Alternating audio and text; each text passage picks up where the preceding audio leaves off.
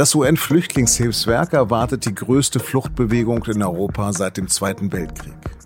Seit dem russischen Einmarsch in die Ukraine sind bislang weit mehr als 1,7 Millionen Menschen geflüchtet, die meisten nach Polen.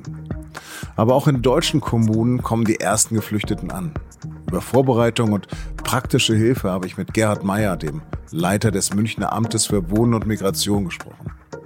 Sie hören auf den Punkt, den Nachrichtenpodcast der Süddeutschen Zeitung. Mein Name ist Lars Langenau. Herzlich willkommen. Putins Soldaten beschießen ukrainische Großstädte wie Kiew und Kharkiv erbarmungslos. Verhandelt wird derzeit nur um Fluchtkorridore. Bislang selbst das ohne Erfolg. Es ist ebenso fragwürdig wie verständlich, dass die Regierung in Kiew allen Männern zwischen 18 und 60 die Ausreise verbietet. Aber selbst wenn viele Männer in der Ukraine bleiben müssen, wächst die Zahl der Menschen, die das Land verlassen, unglaublich schnell. Allein am Sonntag haben mehr als 142.000 Menschen die Grenzen nach Polen passiert. Und von da ist es oft nicht mehr weit nach Berlin. Allein dort kommen gerade mehr als 10.000 Geflüchtete an. Pro Tag. Berlins regierende Bürgermeisterin Franziska Giffey bittet bereits den Bund um Hilfe. Ein paar hunderte Geflüchtete sind auch am Hauptbahnhof in München angekommen. Meine Kollegin Pega Julia Meggendorfer hat am Montagmorgen mit zwei Mitarbeiterinnen der Caritas gesprochen, die sich um die erschöpften und müden, meist Frauen und Kinder kümmern. Die allermeisten wollen weiter zu Verbanden und Freunde in anderen Städten, sagt Tatjana, eine freiwillige Helferin. Sie ist selbst Ukrainerin, lebt seit 19 Jahren in Deutschland und möchte hier nur mit Vornamen genannt werden. Und sie sagt, ja, sie sind traurig und äh, peinlich und im Stress und weil sie wollen, wissen nicht, in welchem Land sie sind, welche Regularien hier und was sollen sie tun, weil es ist ganz andere Welt, ja, für die es ist ganz andere Regeln für die in Deutschland, ja, und und die sind alle in Panik und deswegen wir helfen jetzt denen. Caroline Hartl ebenfalls von Caritas ergänzt. Also die Hilfsbereitschaft ist unendlich groß. Das freut uns total und ohne kommen wir hier auch überhaupt nicht klar. Wir würden einfach nur dringend bitten, dass sich die Ehrenamtlichen vorher bei uns melden und nicht einfach irgendwo auftauchen, weil wir dann auch die Ehrenamtlichen nicht von irgendwelchen Menschenhändlern oder sonst was unterscheiden können. Deswegen, wir haben entweder über unsere Homepage, über willkommeninmünchen.de oder über die Münchner Freiwilligen, die münchnerfreiwillige.de, kann man sich online eintragen und wird dann kontaktiert. Wie München sonst noch hilft, darüber habe ich mit Gerhard Meyer gesprochen, dem Leiter des städtischen Wohnungsamtes. Herr Meyer, in München kommen bislang nur ein paar hundert Menschen aus der Ukraine an. Bald könnten es viel mehr werden. Wie hilft die Landeshauptstadt diesen Menschen? wie die Landeshauptstadt den Menschen hilft. Also wir versuchen natürlich jetzt Unterkunftskapazitäten zu heben, so gut es geht, weil wir natürlich wie alle von dieser extrem schnellen Situation äh, jetzt hier auch überrascht sind. Wir haben jetzt die erste Leichtbauhalle am Start und versuchen jetzt gerade im Laufe dieser Woche nochmal massiv zusätzliche Unterkunftsmöglichkeiten zu schaffen. Was uns derzeit sehr hilft, ist die große Hilfsbereitschaft der Münchner Bevölkerung.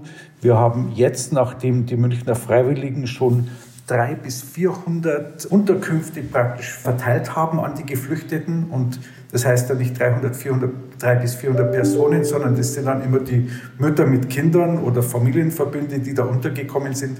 Und die haben immer noch um die 3000 Angebote. Das heißt, damit kommen wir sicherlich erstmal über den ersten Ansturm hinweg. Aber natürlich ist so eine Privatunterkunft nicht für ewig.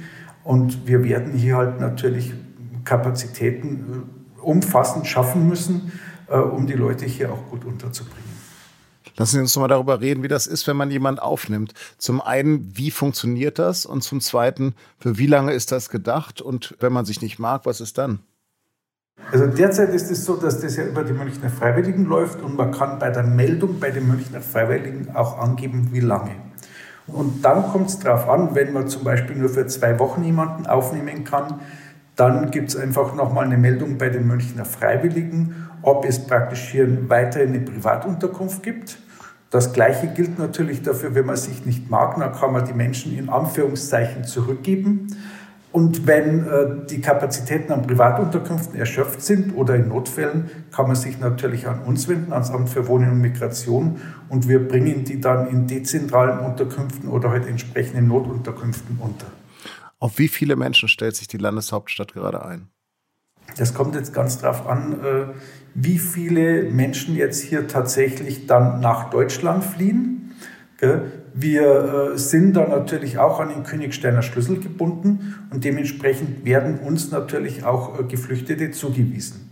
Das heißt also, wenn jetzt zum Beispiel nach Bayern 50.000 kommen, dann müsste München 5.625 übernehmen von, den, von, von diesen Menschen. Und dieser Königsteiner Schlüssel, der ist bundesweit gültig oder ist das für Bayern nur? Nee, nee, das ist, der ist bundesweit gültig. Also damit verteilt man die Kapazitäten äh, bundesweit. Ja, genau. Also man muss sicherlich überlegen, strukturschwache Gebiete ein Stück weit auch dadurch zu fördern, dass dort praktisch dann ja junge Menschen auch hinkommen und dort natürlich auch entsprechend äh, ein Umsatz hinkommt, weil das natürlich alle auch ein Aufwand ist, der hier für die Unternehmen auch interessant ist oder ob die Ballungsräume, die ja eh schon relativ eng sind, halt hier weiter praktisch alles komplett anhand der Bevölkerungszahl tragen müssen. Also wie Sie reden, hört sich das an, als ob Sie erwarten würden, dass die Menschen bleiben. Das Problem ist, das wissen wir nicht. Aber trotz allem bei 40 Millionen gibt es doch eine relativ hohe Anzahl an Menschen, die fliehen. Davon gehen welche zurück.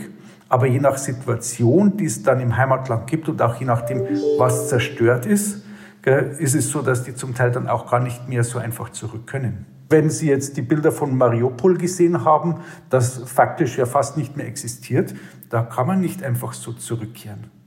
Stehen denn eigentlich die Unterkünfte von 2015 wieder frei? Äh, die Unterkünfte von 2015 gibt es zu einem guten Teil nicht mehr.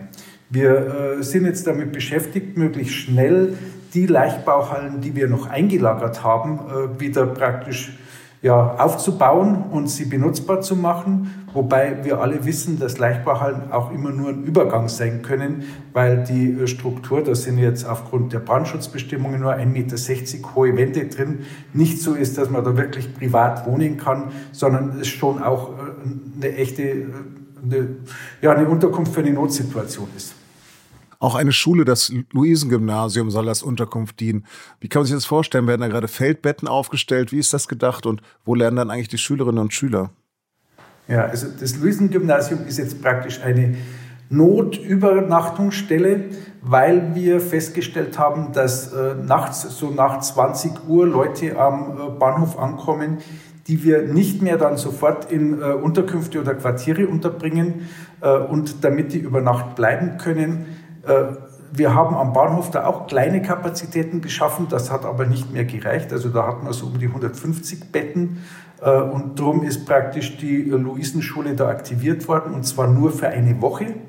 Und in dieser ersten Woche nach den Ferien gibt es für die Schülerinnen und Schüler Distanzunterricht. Und äh, dementsprechend können da aber nach dieser Woche sicher wieder zurück, weil es überhaupt nicht möglich ist, gerade auch nach den Erfahrungen in der äh, Pandemie, hier praktisch länger nochmal auf Distanzunterricht äh, umzuschalten. Unterkünfte sind ja nicht alles. Was machen die Menschen dort? Däumchen drehen?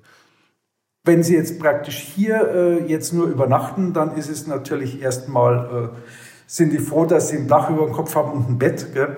Aber wenn die praktisch jetzt länger irgendwo sind, dann wird es natürlich so sein, dass wir Sprachkurse anbieten, dass es für die Kinder auch um Schulbesuch geht oder um Besuch von Betreuungseinrichtungen. Und man kann mit dem Paragraph 24 Aufenthaltsgesetz auch Tätigkeiten aufnehmen mit einer entsprechenden Erlaubnis. Ich möchte ganz gerne mal auf die private Hilfe zurückkommen. Wie ist das eigentlich? Bleibt man dann auf den Zusatzkosten sitzen oder kann man da etwas erwarten vom Staat? Also derzeit ist es so, dass diese ganzen Angebote so sind, dass sie ohne Zusatzkosten sind. Grundsätzlich kann aber gemäß der Regelungen im Asylbewerberleistungsgesetz für äh, so eine Unterbringung in einer privaten Wohnung schon auch ein Kostenersatz äh, gezahlt werden.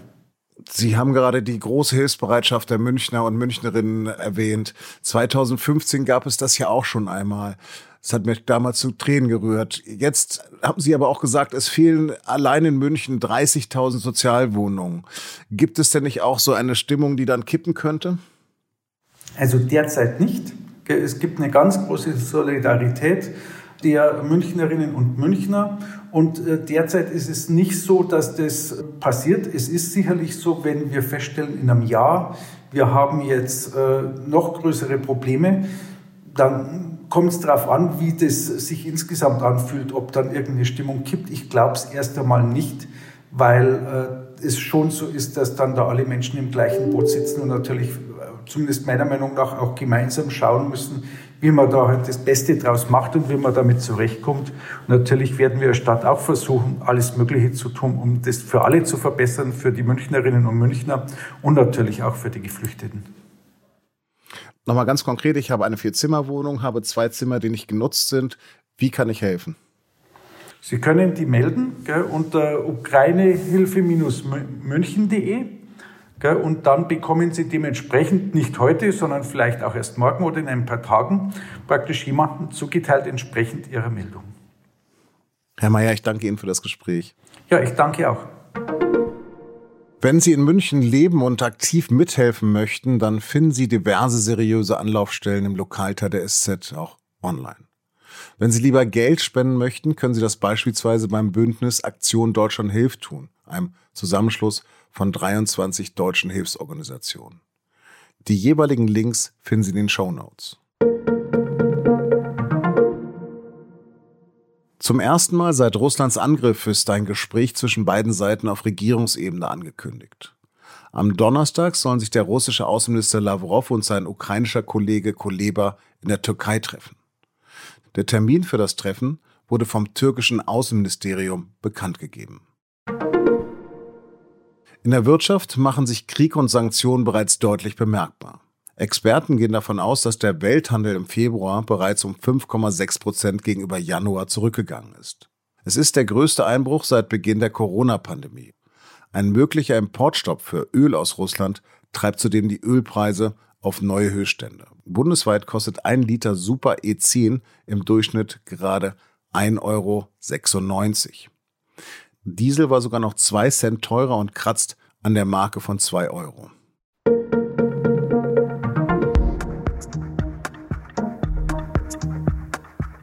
Über die aktuelle Entwicklung der Ukraine bleiben Sie Tag und Nacht bei sz.de gut informiert. Redaktionsschluss für Auf dem Punkt war 16 Uhr. Produziert hat die Sendung Jakob Arno. Vielen Dank fürs Zuhören.